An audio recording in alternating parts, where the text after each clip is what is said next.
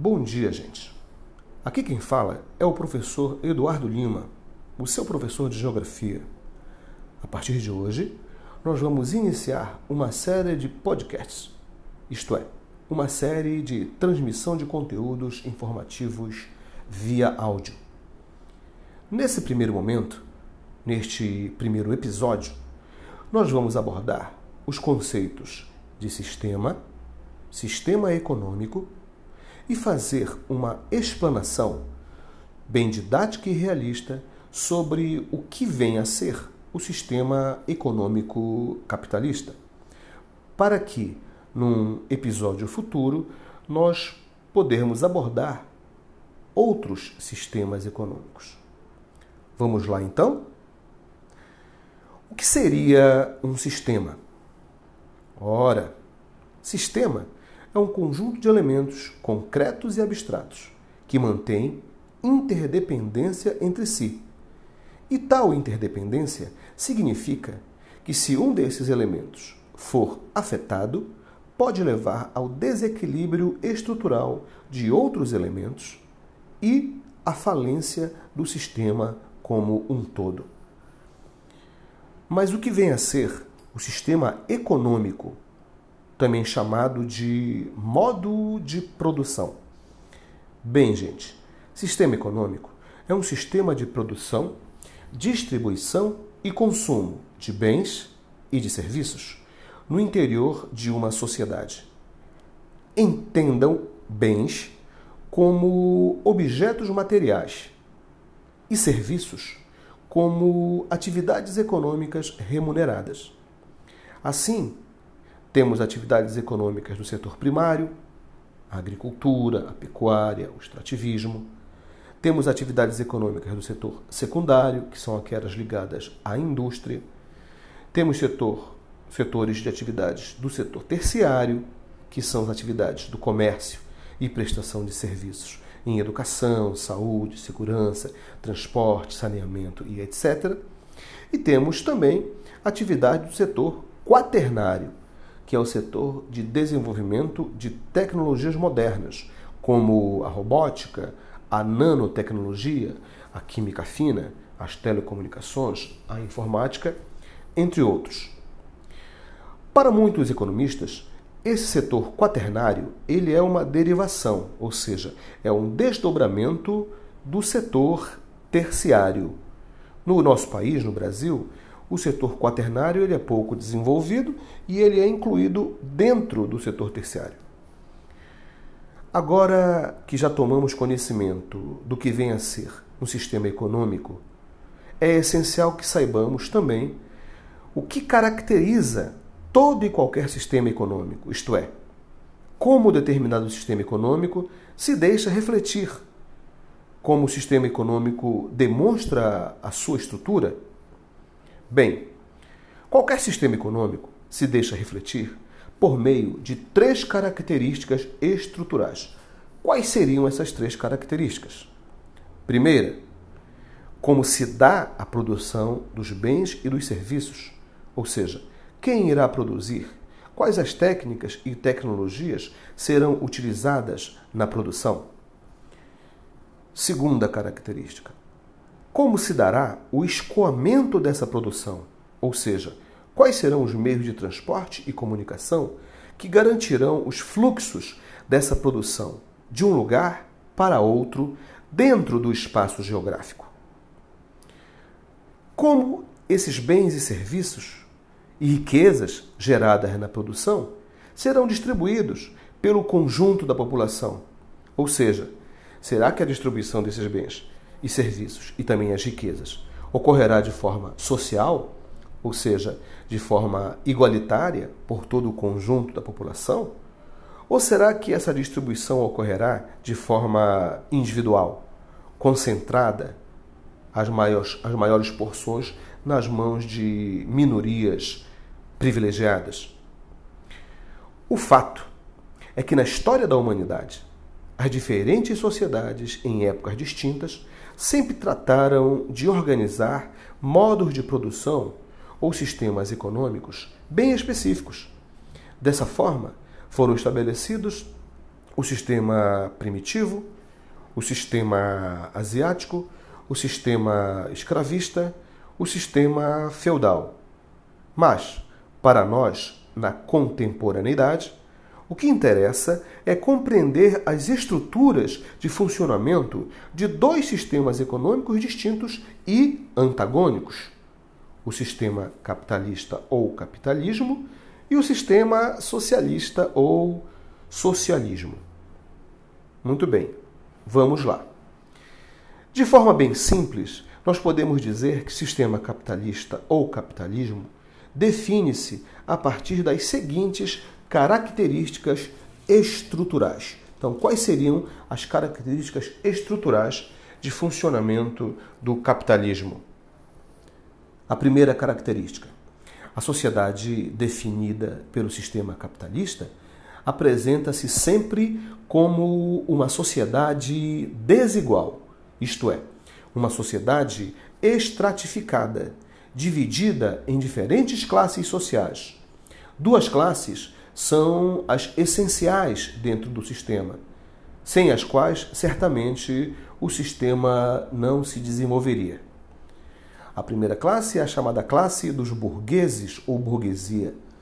Essa classe reúne, ela agrega os agentes econômicos do capitalismo, isto é, os donos do poder, os donos dos meios de produção, donos do capital, das máquinas, da tecnologia, dono das propriedades, donos da terra, donos das fábricas, dono dos bancos.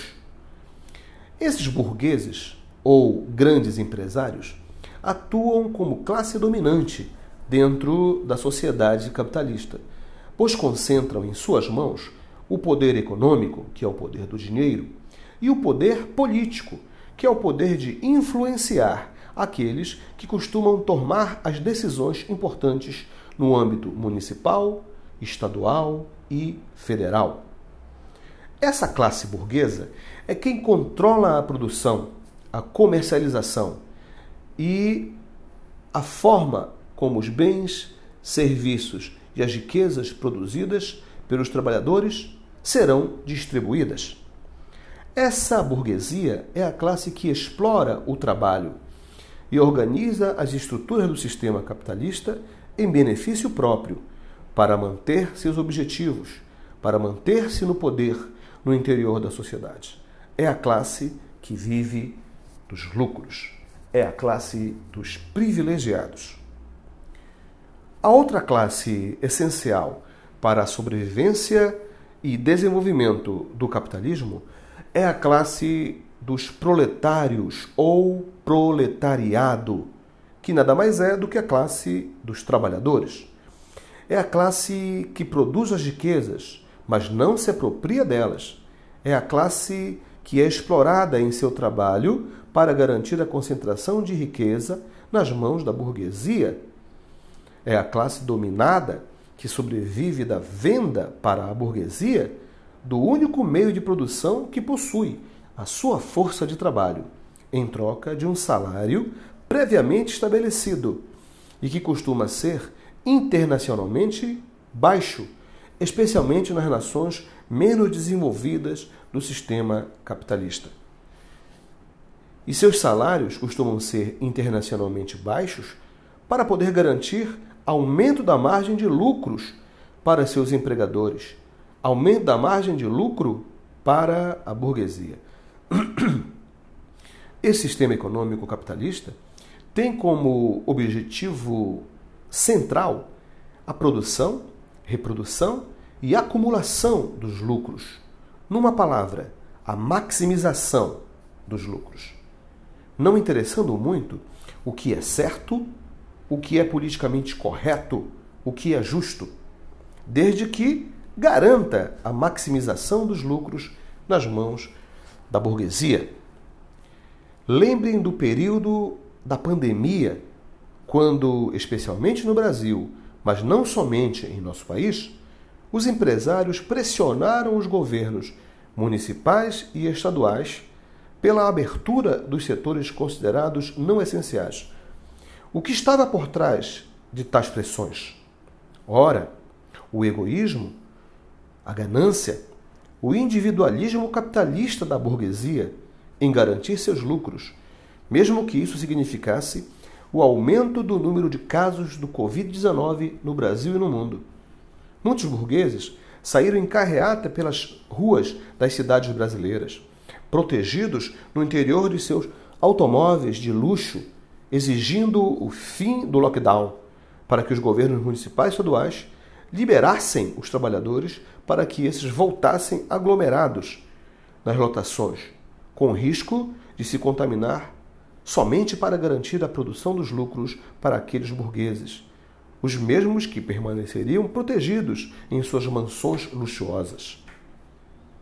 Outra característica estrutural do capitalismo se refere ao regime de propriedade. No capitalismo, o regime de propriedade dominante é a propriedade privada, individualizada, a propriedade particular sobre os meios de produção, sobre as fábricas, as lojas, a propriedade da terra, os bancos, a tecnologia. Podem existir exceções. Quando o Estado é proprietário dessa ou daquela empresa, dessa ou daquela propriedade, desse ou daquele meio de produção. Mas geralmente ocorrem processos de privatização, patrocinados e incentivados pela burguesia, que sempre procura retirar o Estado a propriedade de todo e qualquer meio de produção. Do ponto de vista do regime político, o nosso sistema econômico capitalista costuma predominar a democracia pluripartidária, um regime onde existe uma relativa harmonia na relação entre o Estado e o povo, onde existe uma relativa liberdade para as pessoas irem e virem, para as pessoas se manifestarem publicamente a favor ou contra determinadas causas, para as pessoas se reunirem, se associarem em instituições de classes, partidos políticos, lutarem pela preservação de seus direitos e lutarem por mais direitos liberdade para concorrer a cargos eletivos e a escolher seus representantes.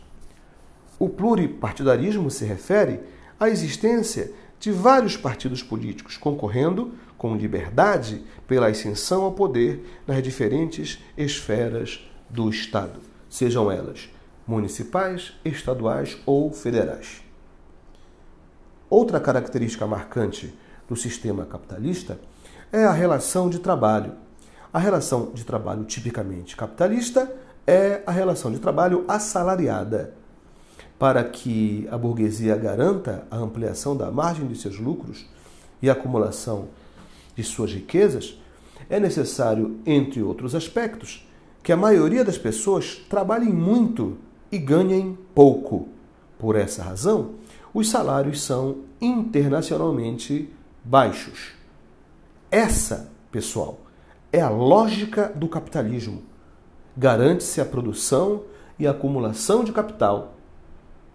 Garante-se a acumulação de riquezas nas mãos de poucos privilegiados, ou seja, na mão da burguesia, às custas de quê? Da superexploração do trabalho da maioria das pessoas, que, com o seu trabalho, produzem os bens, os serviços, produzem as riquezas, mas não se apropriam de tais riquezas. Essa, inclusive, é a principal contradição do sistema capitalista. De um lado, temos a produção social das riquezas, feita pelos trabalhadores, e de outro lado, temos a apropriação individual dessas mesmas riquezas, apropriação exercida pela burguesia. Uma outra, que seria já a sexta característica é, estrutural do capitalismo, diz respeito ao tipo de economia que se desenvolve nesse sistema. A economia capitalista é do tipo economia de mercado. Uma economia onde as principais decisões econômicas dependem das tendências do mercado, dependem das chamadas leis de mercado. Entre as principais decisões econômicas, nós podemos citar. O que produzir na agricultura, na pecuária, no extrativismo, na indústria, que serviços produzir, ou seja, o que produzir para garantir lucros para a burguesia.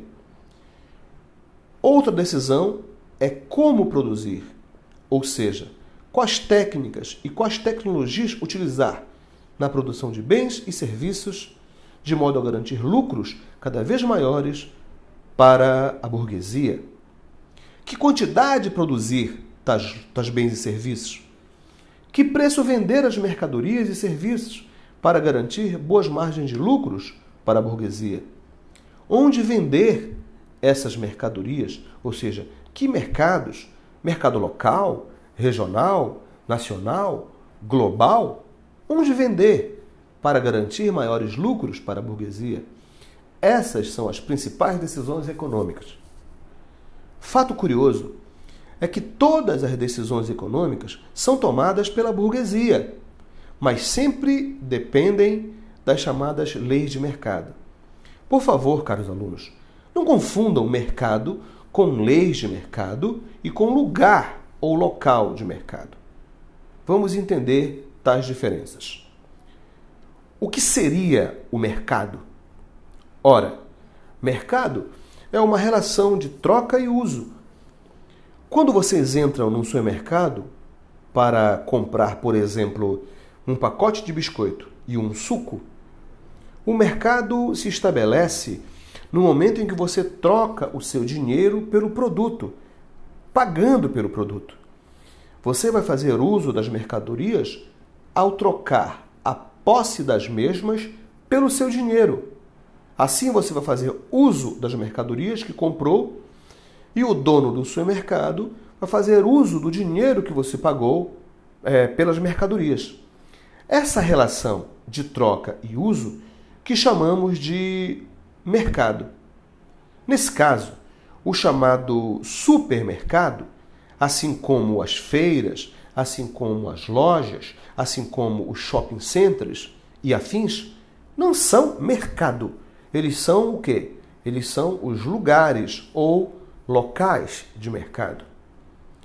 O que seriam então as leis de mercado? Ora, as leis de mercado são duas. Elas são chamadas de oferta e procura ou demanda. São essas leis de mercado que vão determinar as decisões econômicas que a burguesia deverá tomar para garantir os seus lucros. Oferta refere-se a toda mercadoria que pode ser um bem ou um serviço, produzida com a intenção de ser posta à venda. Por exemplo, se uma empresa produz mil automóveis, a oferta é mil. Procura ou demanda refere-se tanto à quantidade de mercadorias que se vendeu, quanto à quantidade de mercadorias que têm chances reais de ainda serem vendidas. Vamos aos exemplos. Imaginem que uma fábrica de bicicletas produziu mil bikes. A ideia do burguês, dono dessa fábrica, é ter o maior lucro possível, ou algum lucro. Portanto, ele quer vender todas as bikes. Voltemos ao raciocínio. Se produziu na fábrica mil bikes, né, mil bicicletas, e se venderam 50 unidades dessas mil.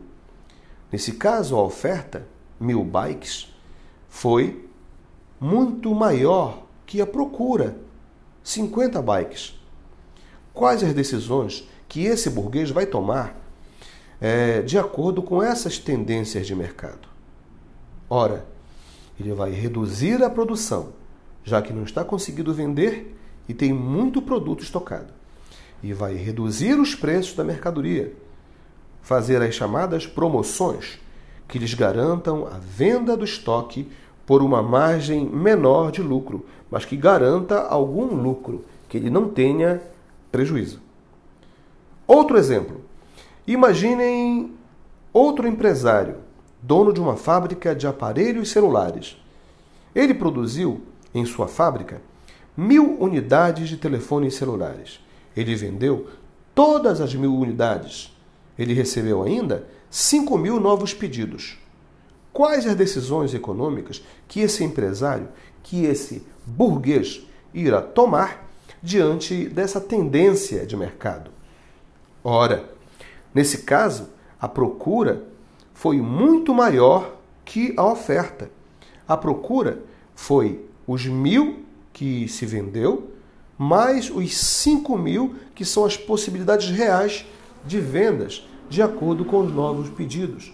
Portanto, foram 6 mil unidades referentes à procura, enquanto a oferta foi somente mil. Nesse caso, o produto foi bem aceito nos locais de mercado e o burguês irá aumentar a produção e aumentar o preço da mercadoria. Entretanto, caros alunos, é importante esclarecer que essas tendências de mercado só ocorrem livremente quando não existem os chamados monopólios e oligopólios. Mas, infelizmente, as tendências monopolizadoras, elas existem. E quando se manifestam, mesmo que temporariamente, elas acabam prejudicando o consumidor e não o produtor. Porque os monopólios e os oligopólios, eles passam a controlar toda a produção de mercadorias e serviços, ou seja, toda a oferta.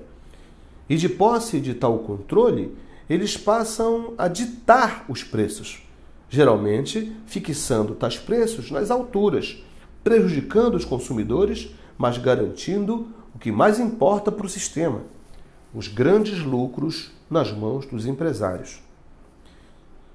Já, já deve ter ficado claro que monopólio e oligopólio têm a mesma prática, que é a de controlar a produção ou oferta de mercadorias e serviços para ditar os preços, prejudicando os consumidores, mas garantindo enormes lucros para os empresários. Mas é, qual seria a diferença entre monopólio e oligopólio? A diferença é bem simples.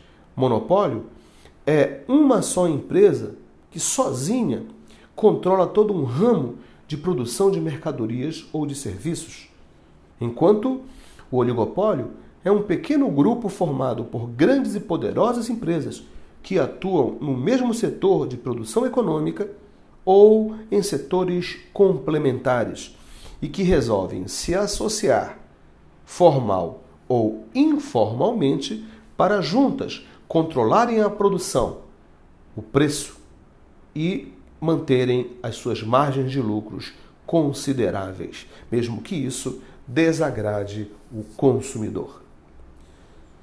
Um fato interessante no sistema capitalista é o papel que a burguesia, que o empresariado atribui à figura do Estado, à figura do poder público, à figura dos governantes, né? sejam eles municipais, estaduais ou de âmbito federal.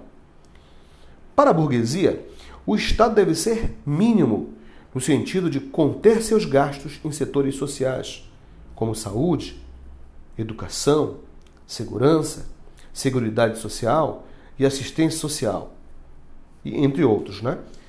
E deve ser mínimo também no tocante aos assuntos econômicos, flexibilizando a política de cobrança de impostos, se possível, nem cobrando impostos dos empresários, facilitando a privatização de empresas estatais para que setores estratégicos da economia passem a ser geridos pela burguesia e não interferido de forma nenhuma em assuntos econômicos, a não ser que seja para ajudar a burguesia a manter seu lucro e seu poder na hierarquia da sociedade em momentos de crises do capitalismo, seja fazendo reformas que costumam prejudicar o trabalhador, seja garantindo milhões ou até bilhões para sanear prejuízos desses empresários. Um bom exemplo disso foram as reformas trabalhista e previdenciária iniciadas no Brasil a partir do governo Temer e consolidadas no atual governo Jair Bolsonaro. Tais reformas extinguiram direitos conquistados historicamente pelos trabalhadores e dificultaram o processo de aposentadoria dos trabalhadores da ativa e dos futuros trabalhadores brasileiros, que são vocês, caros alunos. E quem se beneficiou com essas perdas de direitos por parte dos trabalhadores? Adivinhe, obviamente, a burguesia, os empresários. Como já citei anteriormente, o capitalismo costuma vivenciar momentos de crises cíclicas no decorrer da história. Ora, então por que tais crises não conseguiram até hoje pôr um fim no sistema econômico capitalista? Para isso, gente, tem duas explicações, tem duas razões. Duas razões explicam o porquê do capitalismo não chegar ao fim, apesar das crises cíclicas que ele vem sofrendo no decorrer da história. A primeira razão é a seguinte: historicamente, toda vez que o capitalismo está prestes a falir, os agentes econômicos do sistema, que são os empresários, eles se reúnem e criam estratégias para salvar suas finanças.